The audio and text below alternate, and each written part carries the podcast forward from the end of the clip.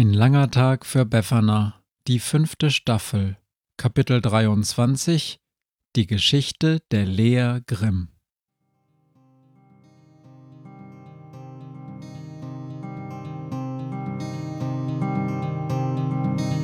Wenn der Wind einsam durch die Straßen fegt, wenn die kalte Nacht sich auf die Häuser legt, wenn in Fenstern Weihnachtsschmuck ins Dunkel scheint, dann sind Befana und ihre Maus nicht weit.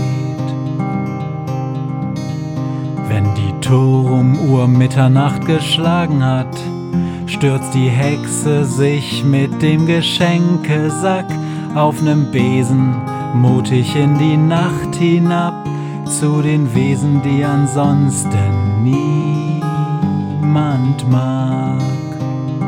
Weihnachtshexe Befana ist für alle Monster da. Alle Ratten, Kakerlaken, Geister, Spinnen, Feuerdrachen, alle unsichtbaren Ungeheuer, Zauberzeitmaschinenbauer freuen sich schon das ganze Jahr auf den Winterwind, denn der bringt deine Weihnachtshexe namens Befana. Einmal, da hatte Lea Grimm wirklich unverschämtes Glück. Sie war mit ihrem Besen weit rausgeflogen an die Küste und hatte sich in den Kopf gesetzt, das Loch in den Klippen zu durchfliegen, an das sie sich noch aus den lange vergangenen Sommerurlauben mit ihren Eltern erinnerte. Die Möwen spotteten, jeder Vollidiot mit Flügeln könne das Loch durchfliegen, schließlich sei es einen Meter groß. Doch Lea entgegnete ihnen, sie wolle es nicht irgendwie durchfliegen, sondern so schnell wie niemand sonst, und bei Sturmflut, wenn die höchsten Wellen das Loch erreichten und an den Klippen gebrochen wurden. Also trafen sie sich in einer sturmgepeitschten Vollmondnacht, die schnellsten und wendigsten Sturmmöwen des Nordatlantiks und Lea Grimm, die Wahnsinnige, und flogen um die Wette.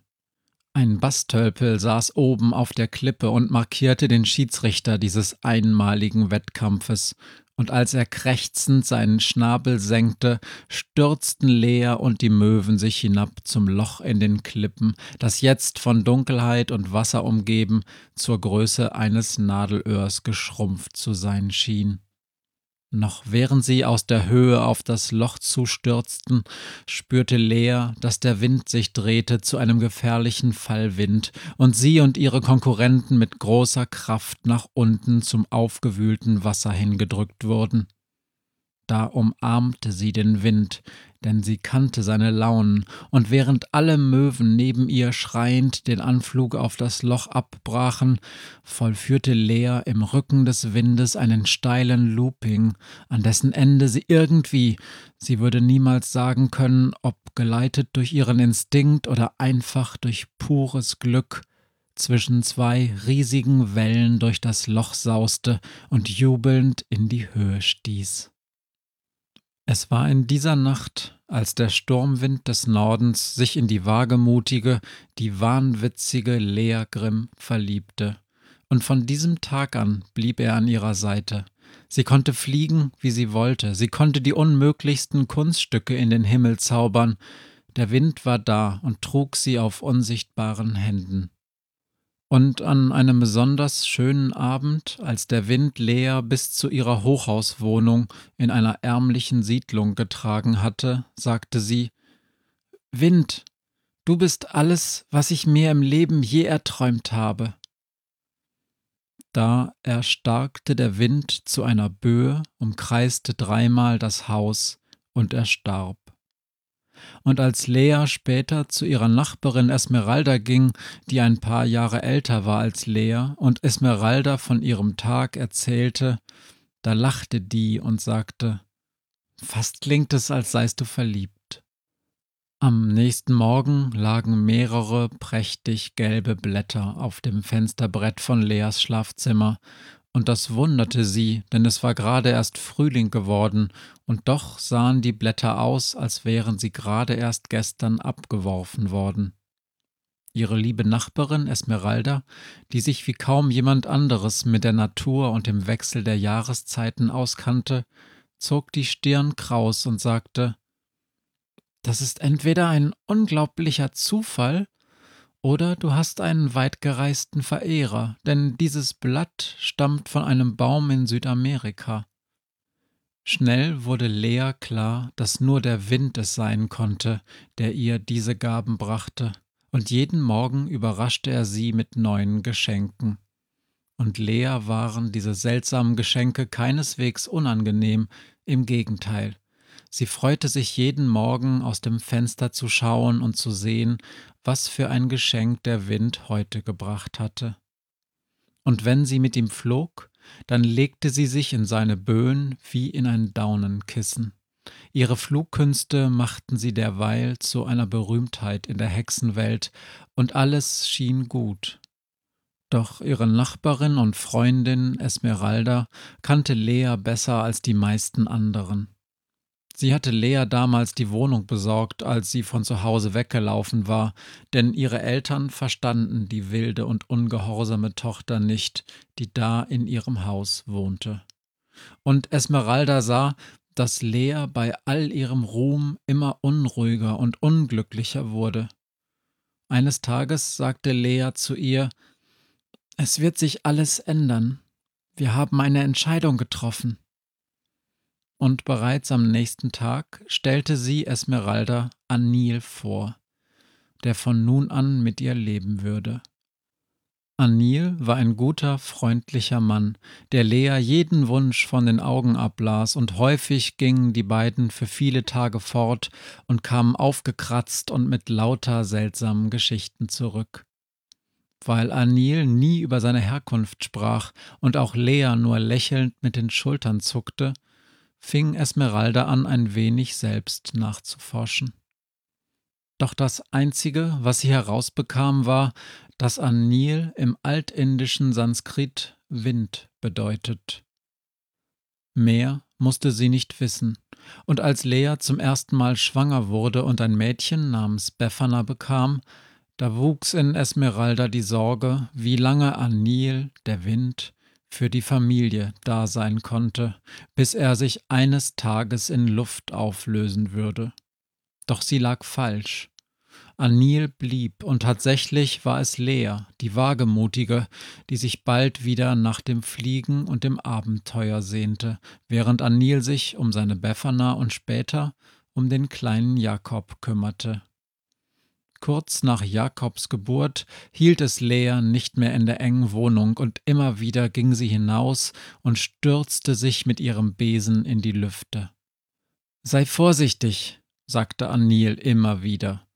Es gibt viele Winde in der Welt, die das, was wir gewagt haben, als großen Frevel betrachten, und wir können nicht jedes Mal Esmeralda bitten, die Kinder zu hüten, damit ich bei dir sein kann.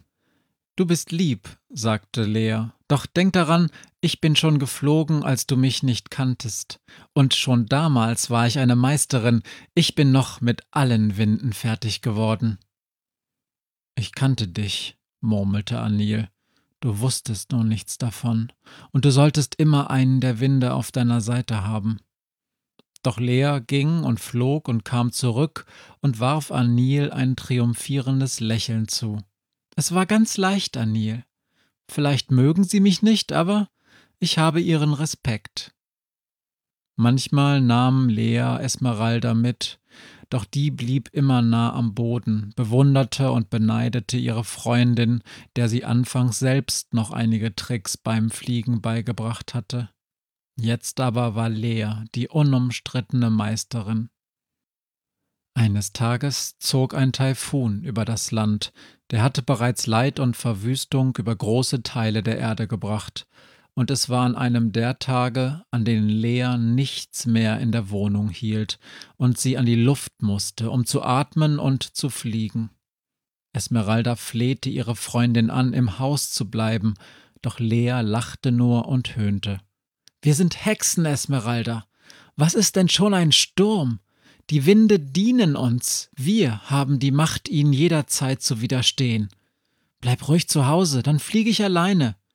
Hab ich immerhin die Chance auf gutes Wetter. Doch das Wetter war nicht gut, es wurde immer schlechter, und Lea flog hoch in die Lüfte und kam nicht mehr zurück. Erst nach einem Tag brachten zwei fremde Hexen Lea zurück zu Anil. Sie war schwer verletzt und weder Hexenkraft noch Medizin konnten sie retten. Zwei Monate später starb sie. Zwei Monate, in denen Anil mit der kleinen Befana und Jakob im Arm jeden Tag an ihrem Bett gesessen hatte und er den Kleinen immer wieder einschärfte, wie stark und mutig ihre Mutter war. Lea aber sprach nur wenig, und wenn, verlangte sie immer wieder, dass Befana und Jakob ein Schicksal wie das ihre erspart bleiben möge. Wenn sie mit Anil alleine war, weil Esmeralda die Kinder zum Spielen nach draußen mitgenommen hatte, schauten sie sich meist nur an und versuchten die Gedanken des jeweils anderen zu raten. Denn Lea war eine Fliegerin, die anderen Künste des Hexentums hatten sie nie besonders interessiert. Und schließlich, als Lea gestorben war, überredete Anil Esmeralda nach einem langen Streit dazu, die kleine Befana und Jakob mit Hilfe eines Vergessenszaubers die Erinnerung an alles Hexentum und ganz besonders die furchtbaren letzten zwei Monate der wagemutigen Lea Grimm auszulöschen. Die Winde jedoch hatten Leas Hochmut nicht vergessen, und Leas Behauptung, die Hexen hätten Macht über die Naturgewalten, wurden mit großem Zorn aufgenommen. Und weil Anil nicht mehr unter ihnen weilte, um die Hexen zu verteidigen und zu schützen, wurde von da an jeder Flug auf einem Besen zu einem Wagnis, nur noch wenige trauten sich in die Lüfte zu steigen, und ihre einst so wohlgehüteten Besen verstaubten in Besenkammern oder wurden sogar weggeworfen. Anil, der Wind, hielt sein Wort und war all die Jahre der beste Vater, der er eben sein konnte. Manchmal, wenn er fast verrückt vor Sehnsucht nach Lea und dem Leben in den Lüften wurde, zog er stundenlang durch die Straßen, durch die Wiesen und Wälder und brüllte jede Böe, jeden Lufthauch, jeden Windstoß an. Doch nicht ein einziges Mal dachte an Nil, der Sturmwind des Nordens daran, nicht zu seinen Kindern in den achten Stock eines Hochhauses mitten in der Stadt zurückzukehren.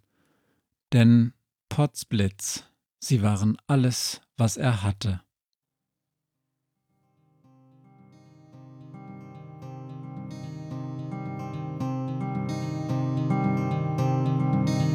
Hört, was mir heut Morgen widerfahren ist.